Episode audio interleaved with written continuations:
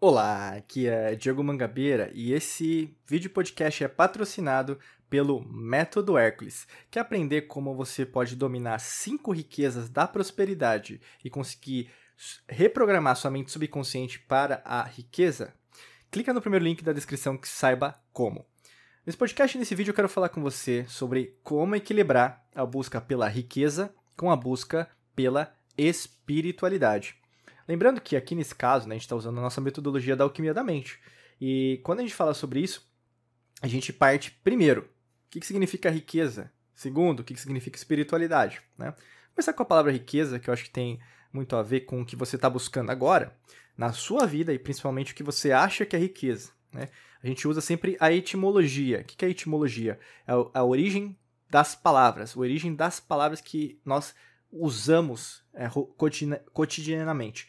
E nesse caso, riqueza vem do gótico, né? Reich, né? Que até é utilizado em filmes que narram os vikings. Tem até o seriado viking mesmo que eles usam, né? Para denominar o rei, né? Então é Reich, né? Ou Reiki, às vezes depende. Mas o que, que isso quer representar no caso? Que significa o rei. Né? A riqueza tem muito a ver com isso. Então significa com o reinado. E espiritualidade, né? A palavra espiritualidade vem de espíritus, do latim, que significa espírito, mas a espíritus veio do latim de inspirare. Inspirare veio de respirar. Mas essa palavra inspirare veio do indo-europeu, que na verdade veio do conceito de Atman, né? E Atman tem a ver com sopro de vida. Então, quando a gente fala aqui na alquimia da mente sobre espiritualidade e riqueza, a gente está falando o quê? De reinado e também de respiração. Então, agora você começou a entender, né? Então, que como eu posso buscar essa, é, esse sentido nessa busca, como eu posso equilibrar, né? A busca por ser rei ou rainha, né? Em relação ao meu sopro de vida, à minha paixão, ao meu ser tal como eu sou, que é infinito e disposto, né? Em várias realidades e dimensões infinitas. Olha que interessante, a gente vai ter um assunto bem bacana para a gente comentar no dia de hoje. Quando você pensa em relação a isso, já te dá um novo norte. Né?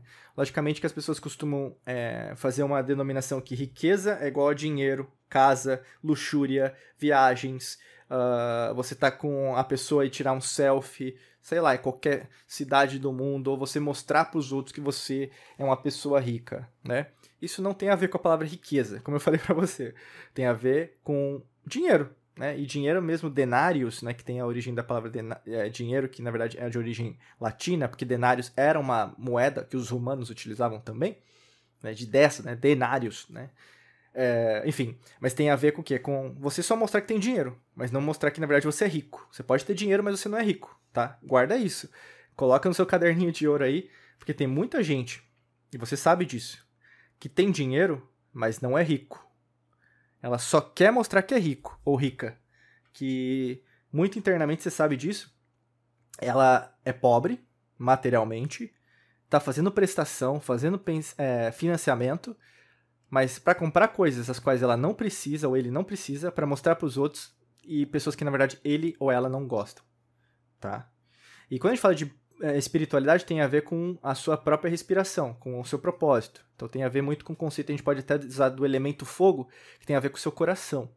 Então, nessa busca, vamos pensar focando um pouco de riqueza com o seu conceito que você tem de dinheiro e espiritualidade que você tem de propósito, você tem que entender que um é proporcional ao outro. Né? Não tem como você, na verdade, conseguir expandir espiritualmente nessa realidade que nós estamos, nessa existência, se você não tiver dinheiro.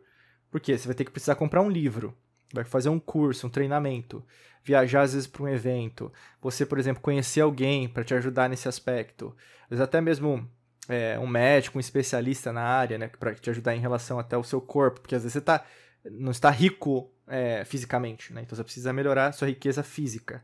Então olha como isso é interessante. Ambos andam em conjunto, mas você é, é, é treina ou um ou outro. Tanto que uma das frases que as pessoas mais usam é que dinheiro não traz felicidade. Mas não, é uma frase completamente errada, né? Porque não tem a ver com dinheiro traz ou não felicidade, ou, ou a, a, felicidade traz ou não dinheiro. Porque são conceitos diferentes, né? O dinheiro traz sim felicidade, porque com dinheiro você pode pagar um plano de saúde para sua família. Você pode ajudar alguém na rua, você pode, por exemplo, proporcionar uma melhor condição para seus filhos Você pode pagar uma faculdade, né? Então, assim, é meio estranho, né? Você, na verdade, querer algo e você é programada com frases, né? Que ficam armazenadas no seu subconsciente, sendo que não fazem sentido. Você continua repetindo, sabe? Olha que louco. Então não tem como ter um equilíbrio. Então, às vezes, eu falar de equilíbrio para você nesse podcast, nesse vídeo, vai ser também você parar de ouvir os outros, sabe? Porque se já tá uma zona, já tá um caos, né, fora de você, que está dentro de você. E muitas das vezes as pessoas elas jogam esse caos interior delas para você. Porque eles querem delegar o problema que eles têm para você. Só que você é responsável pela vida dos, dos outros? Não. Você não é responsável nem pela vida dos seus filhos, nem pela vida da sua família, seus amigos, amigas, nem pela vida do mundo. Ah, mas Diego, você falou que a gente está na, na era de aquário, onde tudo é coletivo. Eu não estou falando que a gente não está na era de aquário, ou mesmo que não é uma era coletiva. Mas em qualquer era, você não é responsável pela existência de outra pessoa. Porque a outra pessoa também tem a responsabilidade sobre a vida dela. O que eu quero dizer é que nós estamos em conjunto. E até mesmo com o conceito até de, vamos dizer, pai, né? Conceito de paternidade, você tem que deixar, né? Isso pode ter maternidade, paternidade nesse caso, mas eu vou usar a figura de pai, né, de paternidade. Você tem que deixar o seu filho, sua filha, que pode ser, né, uma amiga, um amigo, é uma metáfora, tá legal? Mas tem que deixar ela errar. Você tem que deixar ele errar. Ah, mas Diego, ele vai sofrer, ela vai sofrer. Da sua perspectiva. Entendeu? Nós somos muito prepotentes. Você tem. É, eu, eu gosto de usar a palavra arrogância, né? Também pra gente narrar isso. Então a arrogância precede a ruína. As pessoas se tornam e se tornaram, é, por causa do momento atual, e até é oportuno eu falar isso, imediatistas. Elas, se você percebe nas redes sociais, né, e pode ser até pessoas que vão criticar esse episódio, elas falam dos outros, mas elas não querem falar delas mesmas. Que arrogância que é essa que você nem sabe, nem procura saber é, da, do trabalho do outro, sabe? Por que você fica só criticando nas redes sociais, sabe? E você conhece pessoas que são assim, só criticam os outros. Às vezes eu vejo, é, eu peço até pra minha equipe, né, dar uma olhada, os comentários, você vê que às vezes são comentários sem pé nem cabeça, a pessoa nem conhece e nem ouviu às vezes o episódio inteiro e não, não consome nosso conteúdo, né? Então assim, você vai dar mais atenção a pessoas que na verdade são superficiais ou pessoas que na verdade querem o seu bem, querem que você cresça, sabe? Isso tem muito a ver com a riqueza, sabe? Porque para você alcançar riqueza e também a espiritualidade, você vai ter que parar de ouvir os outros. E isso, meu amigo, minha amiga, não é confortável. Você, vamos dizer assim, você treinada, programada desde criança a, a dizer amém, amém, a, a dizer sim para os outros, né? Tanto que o não, a primeira conceituação do não é de você não fazer, né? Então colocar o dedo na, isso eu fiz, né? Até, eu até perguntei. Eu, eu, quando eu era criança, eu colocava muito dedo na tomada e eu levei muito choque. Talvez é porque é isso que eu sou assim, né? Brincadeiras à parte. Mas quando a criança coloca o dedo na, na tomada, ela leva um choque. Você também. Você leva choque às vezes, né? Até quando adulto, né? Convenhamos. Mas o que eu quero te dizer? A conceituação do não é uma conceituação negativa. Não é uma conceituação positiva. O que eu quero dizer? Ao longo da sua vida, você vai levando os não, às vezes até entrevista de emprego, às vezes de relacionamento, a pessoa fala que não, e você começa a desanimar. Ou seja, não existe reforço positivo no não. A gente é, é treinado a sempre só receber os sims. Você já parou para pensar nisso? Isso tem a ver com a riqueza. Que quanto mais você cresce, quanto mais dinheiro você ganha, ou mesmo quanto mais em, você cresce em níveis de espiritualidade e nível de consciência, mais nãos você vai receber. Mas aí que tá. Você muda a sua mentalidade você vai entender que o não também pode ser um sim. Ou seja, aquilo não aconteceu para mim, mas me levou a um livramento. Me levou a, a uma situação que podia, poderia acontecer. Então, o futuro do pretérito, né, o, do verbo poder, poderia ter acontecido, mas não aconteceu. Olha que interessante. Então, assim, a riqueza muda a partir do momento que a sua mente muda. E a sua mente mudando, você muda o seu nível de espiritualidade. Então, assim, tudo é proporcional. Então, não tente equilibrar a balança né, entre esses dois usando os, os aspectos que às vezes você conhece. Dê oportunidade também para ouvir novas perspectivas, sabe? Mas como eu falei para você, saiba ouvir os conselhos, na verdade, quem pode te ajudar. Porque o que acontece na maior parte das vezes, você vai ouvir qualquer pessoa, entende? E nesse aspecto, você costuma fazer qualquer, qualquer é, ouvir de qualquer pessoa. E isso acontece muito, tá? Eu quero dizer. Porque tem, tem até um livro, uma recomendação de livro que eu acho que vai ser legal para você, que é O Homem Mais Rico da Babilônia, do George Clanson.